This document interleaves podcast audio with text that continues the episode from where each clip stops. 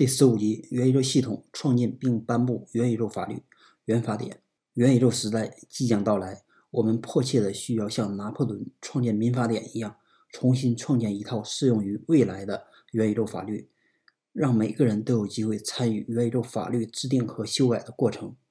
主要包括赛博城市中关于数字产品 NFT 发行权的认定、数字遗产的继承权，还有 Web 三创业者经常提出的问题，比如数字隐私权、数据所有权、数字资产权这些问题，在元宇宙系统中都可以得到有效的解决。